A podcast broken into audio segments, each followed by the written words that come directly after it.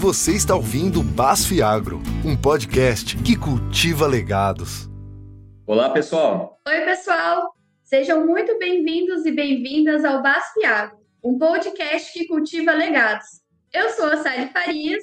E eu sou o Cezinha Farias. Nós somos os Jovens do Agro. Esse é o segundo episódio de uma série de quatro episódios especiais que serão lançados durante 2023. A nossa parceria com a BASF já é de longa data e a convite da Marina e do Maírson, nesses episódios nós apresentaremos o legado de outros jovens do agro espalhados pelo Brasil. Verdade, Celinha. Estamos ansiosos por poder contar histórias inspiradoras de jovens transformando a agricultura brasileira. Nesse nosso segundo episódio da série, vamos falar sobre a história de uma família que passou a vocação pelo agro, de bisavô para avô, para pai, para filhos eles estão construindo um legado que representa o sonho de gerações e atualmente já se tornaram referência quando falamos de produtividade na soja e de qualidade em todos os cultivos que produzem. É um prazer receber o Mark Sites, que é um sucessor familiar, engenheiro agrônomo e uma referência para os outros jovens do ar espalhados pelo Brasil. E o super amigo também. Seja bem-vindo, Marcos. Olá, pessoal, tudo bem com vocês? Eu que agradeço de poder participar desse podcast com vocês. Bora lá então, Marcos. Antes de qualquer coisa, conta um pouquinho pra gente da sua história e desse amor pelo agro. Tá, vamos lá. Eu vou dar uma resumida para não ficar muito comprida também a história. É, a minha história na agricultura começou quando meus bisavós e ex-avós chegaram ao Brasil refugiados da Segunda Guerra, né, em 1951. Quando chegaram ao Brasil, eles foram alocados aqui na nossa região, que é Guarapuava, né? Onde ficaram por algum bom tempo hospedados num colégio, né? E depois de todo esse processo de adaptação, de ter chegado ao Brasil, eles foram alocados em Entre Rios, que hoje é o distrito de Guarapuava, né? Antigamente, é, Entre Rios eram cinco fazendas que se transformaram daí em cinco colônias alemãs e que cada colônia hoje em dia né, leva o nome de cada fazenda, né? E dessas cinco fazendas antigamente que foram compradas pelo governo na época e foram distribuídas entre todas as famílias, né, que chegaram aqui. E uh, cada família então tinha tantos anos para pagar essas áreas de volta, né? E a partir daí que começou a nossa história da agricultura no Brasil, né? E era um trabalho muito pesado antigamente, porque eles faziam abertura de área e toda plantio, era tudo trabalho manual, né? Mas como o pessoal trabalhava junto por ser uma comunidade, eles prosperaram muito, né? Um ajudava muito o outro, né? E assim que foram todos esses anos até chegar na nossa época. E hoje em dia, nossa região Guarapuava é referência na agricultura. Muito legal, Marcos. Então, agricultura e o amor por trabalhar a terra assim, é algo praticamente hereditário na família Sites, né? Isso mesmo, né? Começou com os meus bisavós, quando chegaram ao Brasil e até hoje, né? E hoje meus sobrinhos, por exemplo, já às vezes já acompanham meu irmão e amam muito ir junto, andam, gostam de andar de trator, então já, acho que já tá no sangue. Que legal, hein, Marcos? Passa uma história, né? Realmente aí é, é, são gerações trabalhando com a terra, cultivando o solo, né? Fazendo o agro acontecer. Ô, Marcos, e atualmente, quais são os principais cultivos que você, seu pai e seu irmão vocês produzem aí na, na fazenda? E como que funciona essa dinâmica de trabalho dentro da fazenda? Como fica dividido as tarefas entre vocês? Então, hoje a gente trabalha com a cevada e trigo e aveia no inverno, né? E soja e milho no verão. E após a colheita do milho, a gente ainda faz a safrinha de feijão, né? E daí, como nossas fazendas hoje em dia são afastadas umas da outra, é, normalmente meu pai vai para a fazenda que fica mais longe, lá em Santa Maria do Oeste, aqui no Paraná mesmo, né? E eu e meu irmão ficamos mais nessa aqui em Guarapuava. Mas a gente também sempre roda as fazendas juntos, né? E todas as decisões são feitas entre nós, né? Por exemplo, hoje eu participo na área de certificação rural. Por exemplo, nós uh, participamos de um projeto Saturday, que é da Nestlé, onde nosso trigo é certificado na produção de papinha de neném, sabe?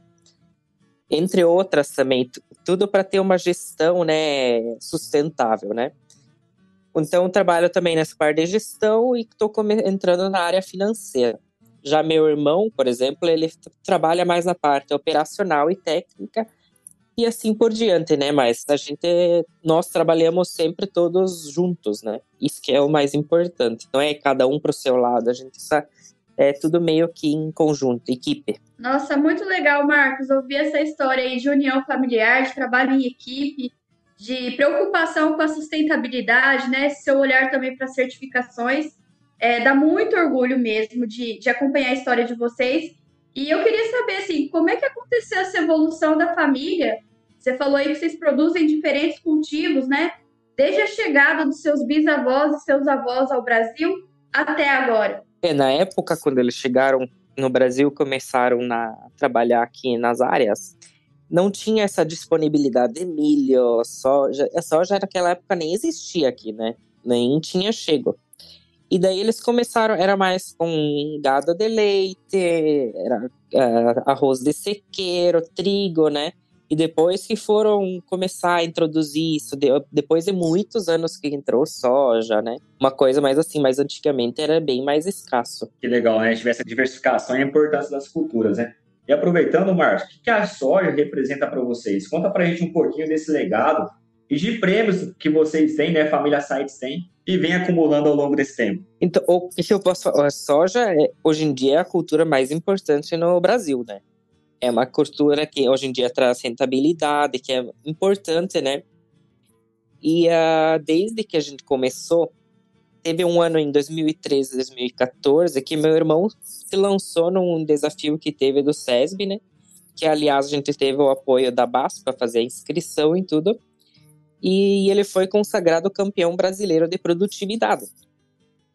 E como nós somos um pouco mais.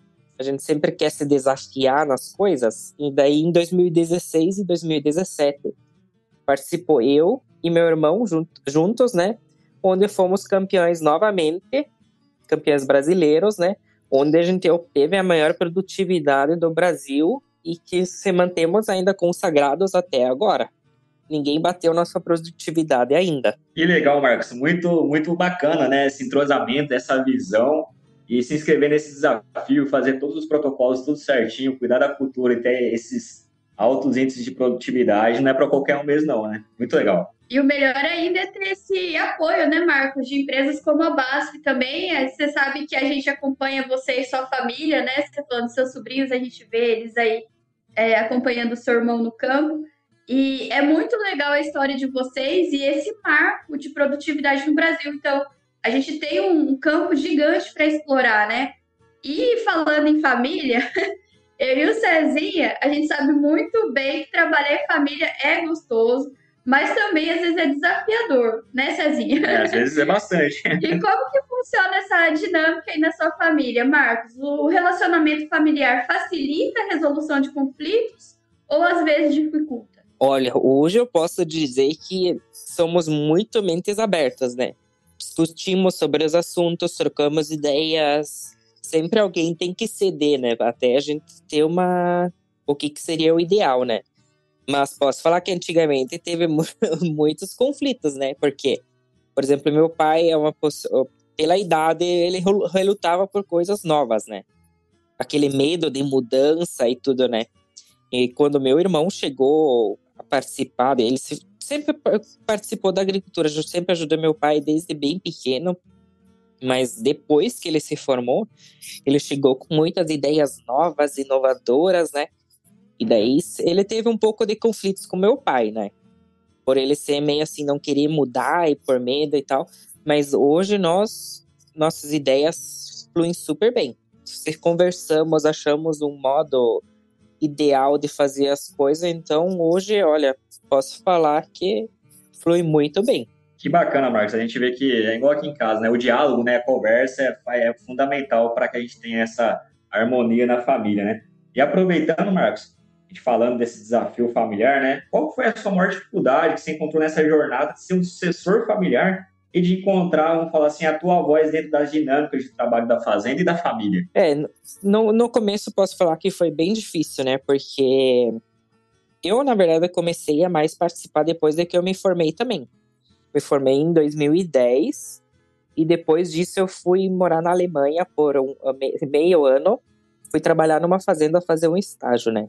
Também foi uma época muito difícil lá, porque era mão de obra barata, né? Mas foi uma época muito legal de aprendizado também, né? Mas ah, o uh, que, que eu posso falar? Você tem só na base de teoria da faculdade, né? E quando se começa na prática, aquele baque, né? Mas tem que, tem que ser jogar de cabeça e fazer acontecer, né?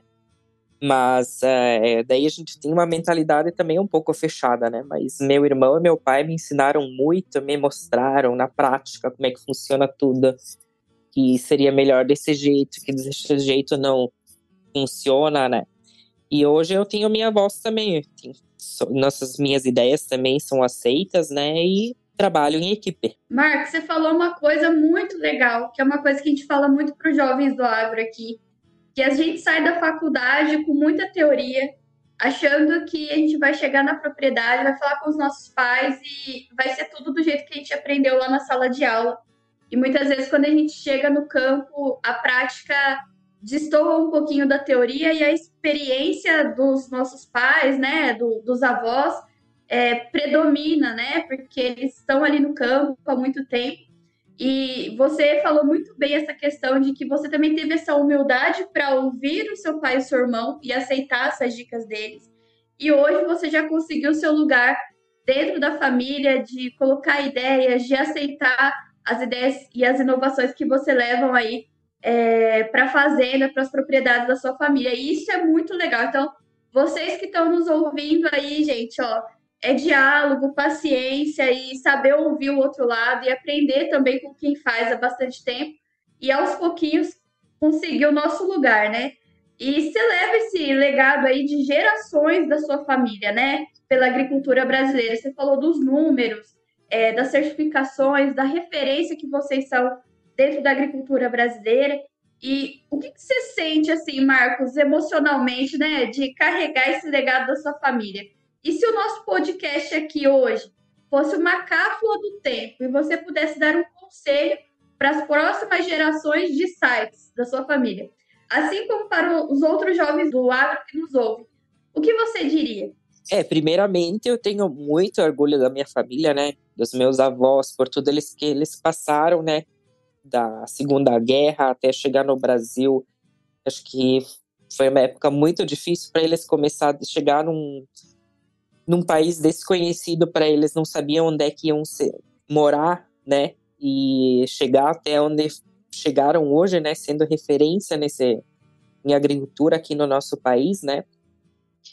E o mais importante é que nem nós mantemos ainda nossas tradições, que nossos avós nos passaram.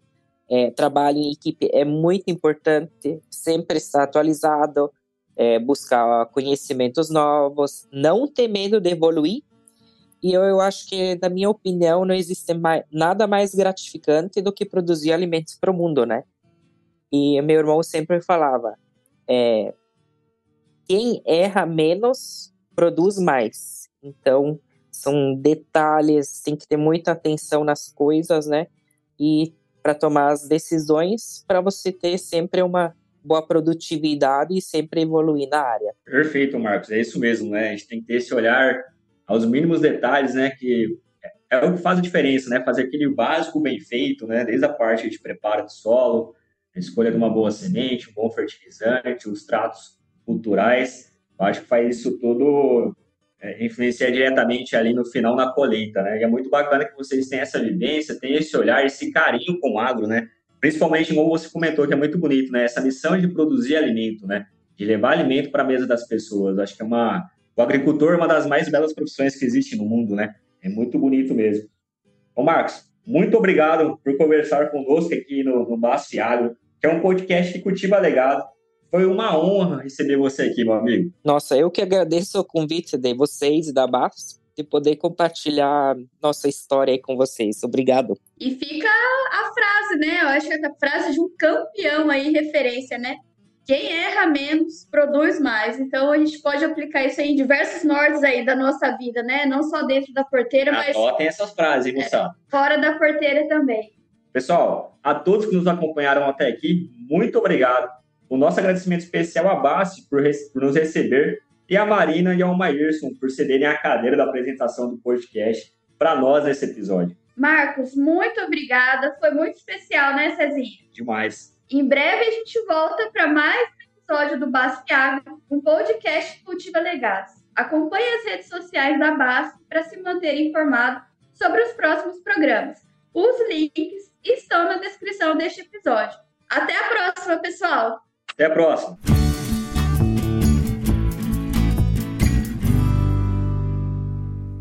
Este conteúdo foi produzido em colaboração com o ONONO, o Centro de Experiências Científicas e Digitais da BASF na América do Sul. BASF We Create Chemistry.